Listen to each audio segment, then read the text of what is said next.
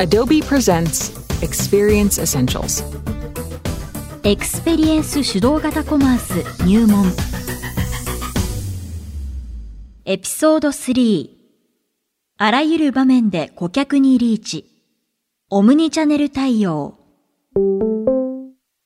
このポッドキャストで解説する内容は、エクスペリエンス主導型コマース入門という PDF 資料でもご覧いただけます。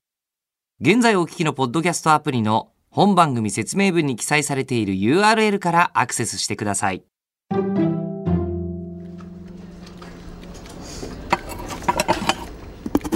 あコーヒー切らしてるのか部長、どうされましたか？いやいつものコーヒーが在庫切れでね飲めないんだよこんな時簡単に発注できたら便利なのにな確かに。欲しい商品がどこからでも手に入れば嬉しいですよね。そういえば、部長はいつも同じ豆を選んでらっしゃいますね。そうなんだよ。お気に入りなんだよね。お気に入りといえば最近ちょっと嬉しかった体験なんですが私もお気に入りの商品がありましていつもネットでリピートしてるんです。でたまたまそのブランドのお店に用事があって行ったんですがお気に入りの商品が置いてある場所をスマホが教えてくれたんですよ。へえ確かにスマホのおかげで買い物も便利になったよな。その話もう少し詳しく聞かせてくれる？エクスペリエンス主導型コマースの実現に向けて目指すべき二つ目の目標は顧客一人一人が適切なタイミングで魅力的な体験が得られるようなサービスの提供、すなわちオムニチャネル対応です。顧客にとって購入までにどのような経路をたどるかということは重要ではありません。企業から見れば複数の経路だとしても、顧客にとって購入に至るまでの経路、すなわちカスタマージャーニーは一つです。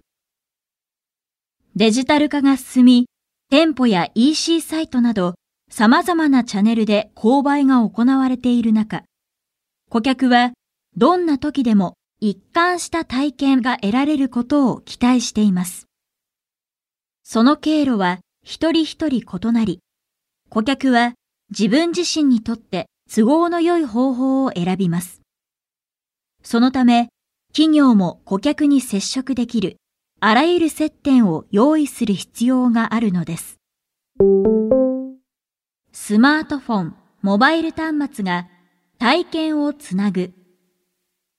スマートフォンをはじめとするモバイル端末ほどパーソナルなデバイスはありません。それらは常に電源が入っており、大抵はすぐ手の届くところにあります。モバイルの価値はますます高まり、今日ではモバイルでの訪問は2014年初頭よりおよそ2倍の価値があると推定されています。このことからも、サイトにおけるモバイルファーストの重要性がわかります。e コンサルタンシーによると、世界中にいる消費者の半数以上が、店舗内でのショッピング中に、携帯端末を使用して価格を比較したり、商品の情報を調べていることが明らかになりました。このことから、モバイルは、独立したチャンネルやテクノロジーではなく、行動の一部であると捉えることができます。これらの行動を踏まえ、店舗を運営する小売企業は、様々なテクノロジーを活用して、店舗内の顧客体験価値を強化していく必要があります。例えば、ドイツの靴ブランド、ガボールは、ガボールセールスジェネレーターと呼ぶプログレッシブウェブアプリでサービスを提供しています。このサービスの最も重要なポイントは、すべての関連情報がオンラインでリアルタイムに入手できることです。このデジタル拡張機能により、店舗にいる顧客はタブレットを使って、ガボールの全コレクションにアクセスすることができます。もし、店舗でお気に入りの商品が品切れしていたとしても、その場でガボールの EC サイトから商品を注文することができます。まさにエンドレスアイルイノベーションです。小売企業にとってテクノロジーはもはや選択肢ではなく必須の要素なのです。小売スペースを変化させ、モバイルと物理的な体験を融合することで、他では真似のできない優れた体験価値の提供を可能にします。この非常に魅力的な体験により、顧客の再訪問が促進されます。今後は、ロボティクスやウェアラブルテクノロジー、コグニティブコンピューティングなどデジタルテクノロジーを採用しない企業は時代から取り残されてしまうかもしれません。インターネットにつながった商品を体験価値の向上に役立てる。牛乳が残り少ないことを知らせてくれる冷蔵庫など、インターネットを介したコミュニケーション機能が搭載された製品が急増し、チャンネルと顧客接点の数は増え続けています。こうした製品には様々な技術的な課題が残るものの、小売企業にとってエクスペリエンス主導型コマースとは顧客とコミュニケーションをする機会であり、さらに大切な顧客の手間を省くための重要な手法であると考えています。例えば、ネスレ BabyNes はカプセルコーヒーマシーンのような乳児用のミルクを作成するマシンに、インターネットとつながるためのコネクテッド機能が搭載されています。このマシンは粉ミルクがダマにならないように液体ミルクを注ぐことができ、衛生的で乳児とその両親に優れた授乳体験を提供しています。また、同社が提供しているアプリでは、授乳の量と頻度を記録できるため、ミルクカプセルが少なくなった際の注文に役立ちます。これは商品自体がインターネットとシームレスにつながることで顧客接点となっている例です。このように企業が特定の体験を提供することで顧客の生活は改善され、顧客と企業のエンゲージメントは高まり、企業は顧客をより深く理解することができるようになります。IoT の活用により、企業は顧客が日常生活において直面している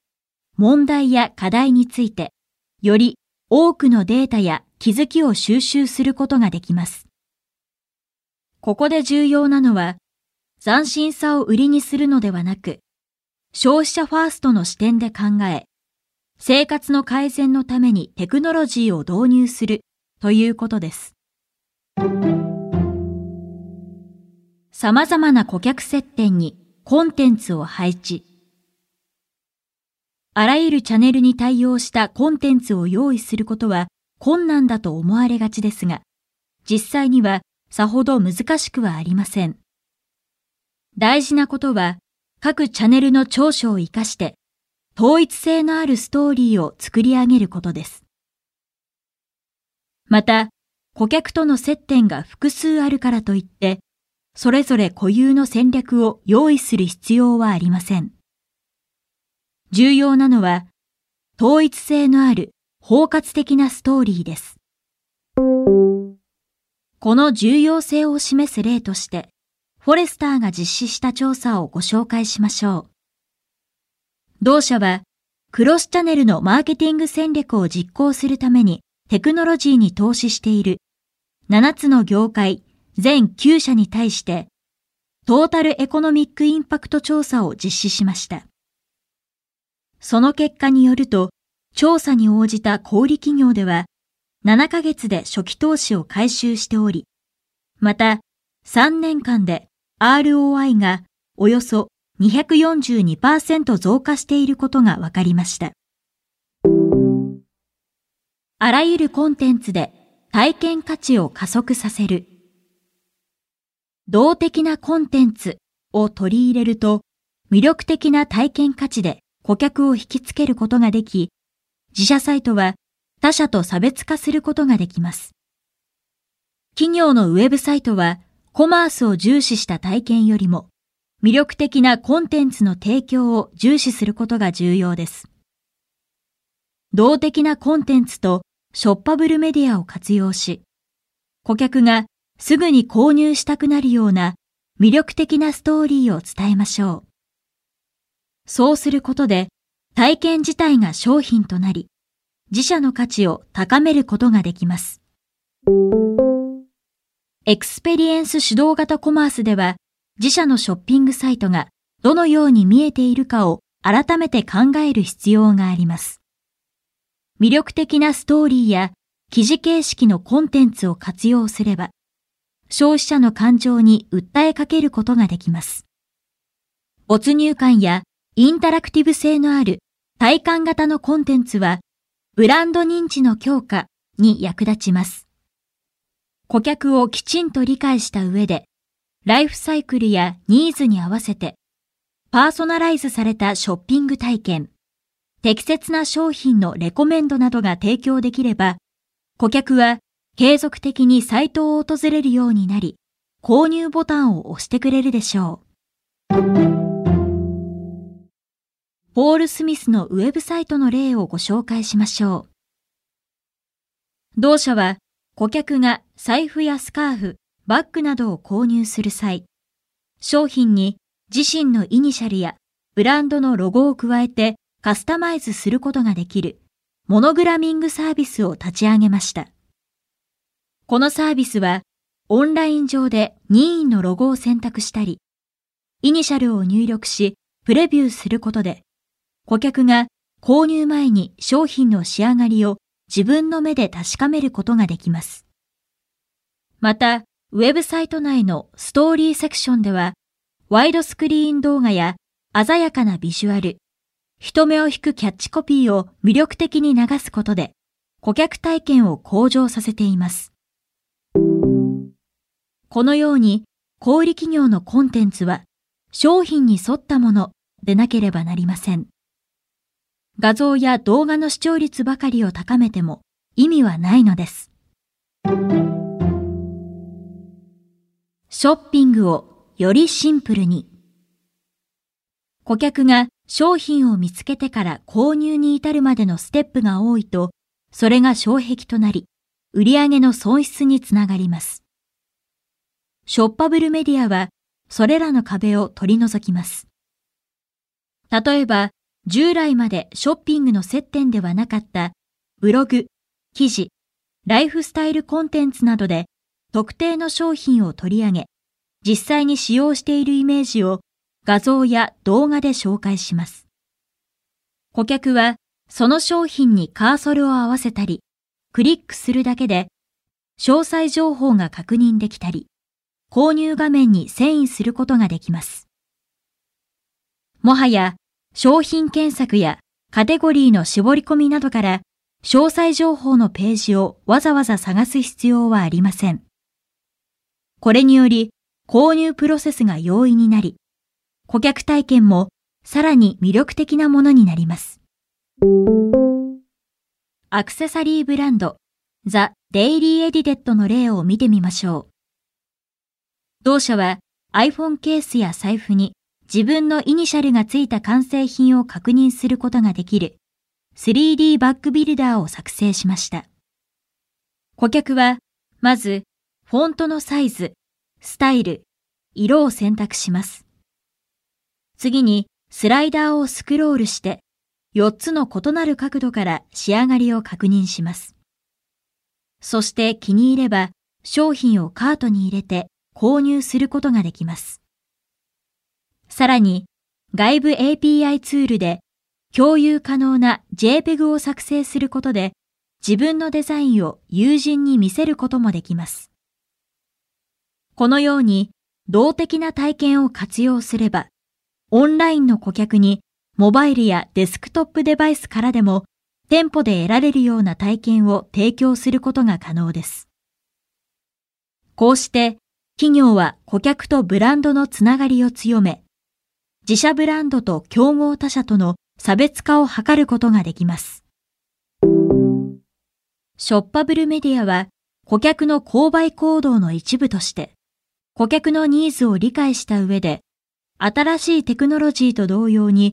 目的と意図を持って活用する必要があります。顧客が商品を購入するために必要な情報や、ブランドの魅力的なストーリーを伝えることができれば、きっと素晴らしい結果が得られることでしょう。スムーズなコンテンツ管理。複数のチャンネルをまたいだ動的なコンテンツを管理するのは一筋縄ではいきません。膨大な量の商品を扱うある大手ブランドでは、1日に2万点もの商品を撮影しています。小規模なブランドでも増え続ける動的コンテンツへの対処が必要です。そのためには、ワークフローの効率化と自動化が不可欠となります。そこで重要なのが、在庫の表示と検索を容易にし、注文から配送までの運用を柔軟に行えるコマース基盤です。それにより魅力的なコンテンツの作成に注力することができます。また、デジタルアセット管理システムである DAM も負担の軽減に役立ちます。DAM を使用すれば、動画や音声、画像、テキストなどコンテンツの要素を簡単に一元管理できます。そして、使用目的やデバイスに合わせてコンテンツを利用できるようになります。そうすることで、そのコンテンツを再利用しているそれぞれのチャンネルで効果を発揮できるようになります。次回のこのポッドキャストでは、エクスペリエンス主導型コマース実現のための最後のポイント、顧客インサイトについて分かりやすく解説していきます。キーワードは体験か。はい。お客様一人一人が購入したくなる体験が鍵だと思います。お客様も好きな時に好きな場所で商品が手に入れば楽だしねはいそしてお客様にも喜んでいただきたいですねこのポッドキャストで解説している内容は、エクスペリエンス主導型コマース入門という PDF 資料でもご覧いただけます。現在お聞きのポッドキャストアプリの本番組説明文に記載されている URL からアクセスしてください。